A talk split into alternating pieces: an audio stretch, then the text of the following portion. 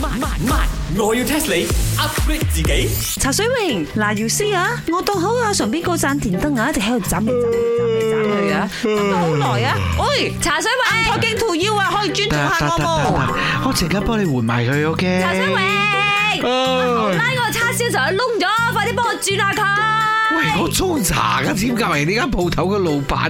你真係當我當阿四咁使嘅喎？喂，仲有啊，做咩我呢排係咪嗰啲匙羹叉啊？嗌你格格洗完之後好多唔見嘅，你幫我揾翻出嚟啊！佢茶水咗榮，邊度啊？你呢個電燈咪膽住嗰先啲幫我你換。兩個係咪見鬼咧？我間個 B 茶鋪都兩年幾三年冇格格嘅咯喎， 你同我格格洗完冇攞出嚟，啊哦有你有格格你唔知咩咁嚇我你格格嚟洗碗啫，茶水榮，嗰盞電燈喺度斬，你睇佢又斬喎。真係有格格啦！喎！喂，你兩個肯逼我，喂又唔係你殺父仇人，你兩個真係壓倒駱駝的最後一根稻草啊！哇，咩事啊？佢今日咁啲嘅，佢講咩啊？佢講你落圖啊，Chicken Rice 啊佢。講你稻草啊，西餐拎。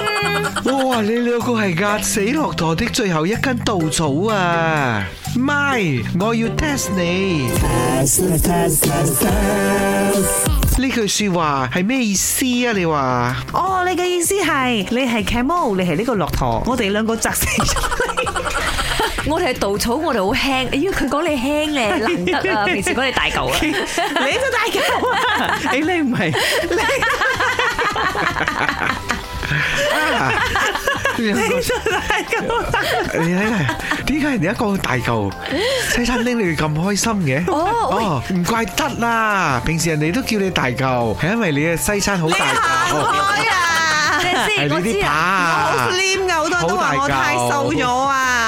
呢句说話呃壓到駱駝的最後一根稻草，應該就係講我係嗰個稻草壓到你，因為稻草真係似我嗱，我瘦瘦啱啱輕飄飄咁樣樣，壓到你呢只駱駝啊，茶水榮。壓死駱駝的最後一根稻草呢，就係呢隻駱駝呢已經承受咗好大、好大、好大嘅壓力啦。只要輕輕一根稻草壓落去呢，佢就爆炸咁樣啦。係會冧啫，未至於爆炸嘅，好唔好？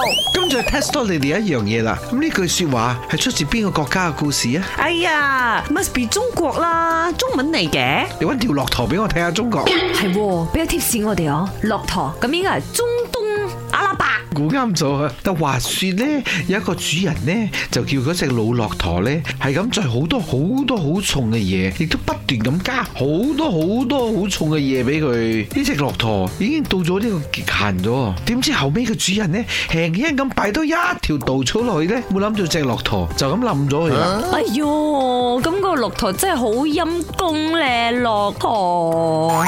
本故事純屬虛構，如有雷同，實屬巧合。星期一至五朝早六四五同埋八點半有。